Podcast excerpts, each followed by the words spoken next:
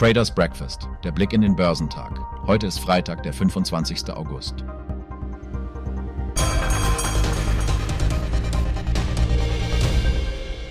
Die Aktienmärkte im asiatisch-pazifischen Raum verzeichneten heute durchweg Verluste, da sich Investoren auf Signale zur US-Geldpolitik vorbereiten. Besonderes Augenmerk liegt hierbei auf den Kommentaren der Zentralbanker BI der Jackson Hole-Konferenz am Freitag und der Rede des Vorsitzenden der US-amerikanischen Zentralbank, Jerome Powell. In Japan zeigt sich, dass die Kerninflationsrate für die Hauptstadt Tokio im August BA 2,8 Prozent lag. Dies blieb geringfügig unter den von Reuters befragten Ökonomen erwarteten 2,9 Prozent.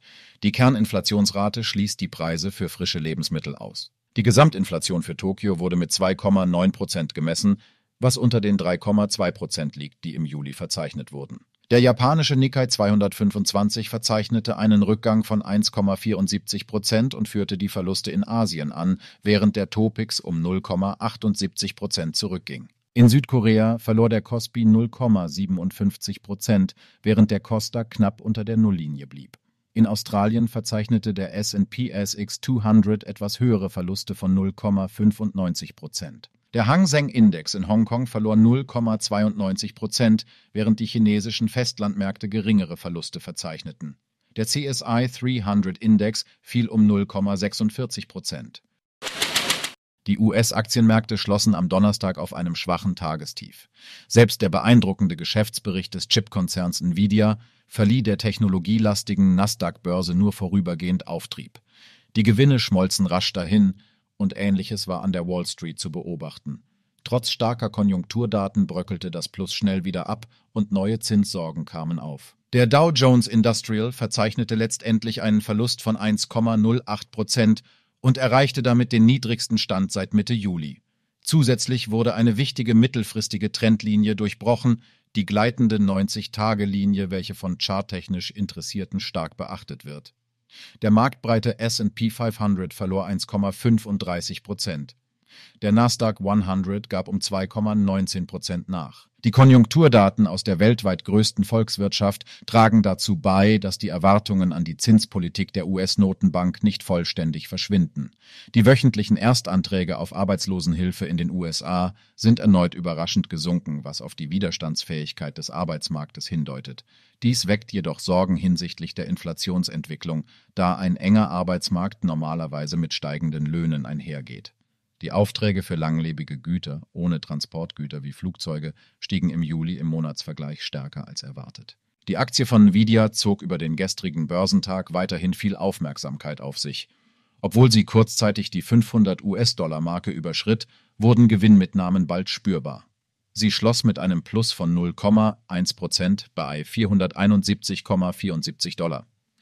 Das explosive Wachstum des Geschäfts von Nvidia im letzten Quartal aufgrund der Nachfrage nach künstlicher Intelligenzanwendungen sorgte für Begeisterung unter Analysten und Branchenexperten. Andere Aktien aus der Chipbranche wie Intel, AMD, ASML und NXP Semiconductors verzeichneten dennoch spürbare Verluste.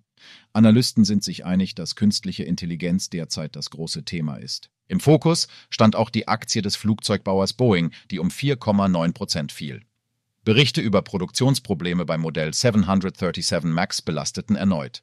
Der Zulieferer Spirit Aerosystems soll Löcher unsachgemäß in ein Bauteil gebohrt haben, das für die Aufrechterhaltung des Luftdrucks in der Kabine wichtig ist.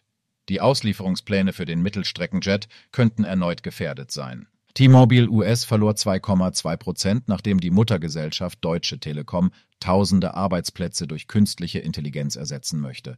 Splunk-Aktien stiegen nach positiven Quartalszahlen um knapp 13 Prozent, da der Umsatz die Erwartungen übertraf und der Ausblick überraschend optimistisch ausfiel. Die gute Stimmung der Anleger zu Beginn der Woche scheint sich auch in Deutschland zum Wochenende hin zu verflüchtigen. Ein schwächerer Start am Freitag könnte dazu führen, dass der DAX trotz eines positiven Starts in die Woche Schwierigkeiten hat, nach den letzten drei Verlustwochen wieder ein Wochenplus zu verzeichnen. Vor der Rede von US-Notenbankchef Jerome Powell im Rahmen der Notenbankkonferenz in Jackson Hole, Wyoming, sorgen nach wie vor Befürchtungen hinsichtlich der Zinsen für eine weitere Erholung. Eine Stunde vor Handelsbeginn am Donnerstag signalisierte der X-DAX einen Rückgang des DAX um etwa 0,1 Prozent auf 15.610 Punkte. Damit deutet sich für den deutschen Leitindex ein Wochenplus von etwa 0,2 Prozent an. Auch der Eurostox 50, der Leitindex der Eurozone, wird am Freitag mit einem Rückgang von rund 0,1 Prozent erwartet. Die Stimmung der Anleger hängt derzeit stark von der Entwicklung der US-Anleihen ab. Ein vorübergehender Rückgang der gestiegenen Renditen kehrte sich aufgrund robuster Konjunkturdaten am Vortag um, was neue Zinssorgen auslöste. Dies führte wiederum zu einem Rückgang der Aktienmärkte, insbesondere in den USA. Der Fokus richtet sich nun auf die Veröffentlichung des IFO-Geschäftsklimaindex für August und auf eine Rede des US-Notenbankchefs. Am Markt hofft man darauf, dass der derzeitige Kurs der FED als ausreichend straff bestätigt wird. Dennoch rechnet Thomas Altmann von QC Partners, einem Vermögensverwalter, nicht mit konkreten Ankündigungen. Trotzdem hat jedes seiner Worte das Potenzial, die Märkte nachhaltig zu beeinflussen, betonte der Experte. Aus Unternehmenssicht könnten erneut die Aktien von Covestro von Interesse sein. Diese gaben vorbörslich auf der Handelsplattform Tradegate um 0,5 Prozent auf 49,07 Euro nach. Im Übernahmepoker um den Kunststoffkonzern fordern zwei Großaktionäre laut einem Medienbericht formelle Gespräche von Covestro mit dem staatlichen Ölkonzern ADNOC aus Abu Dhabi.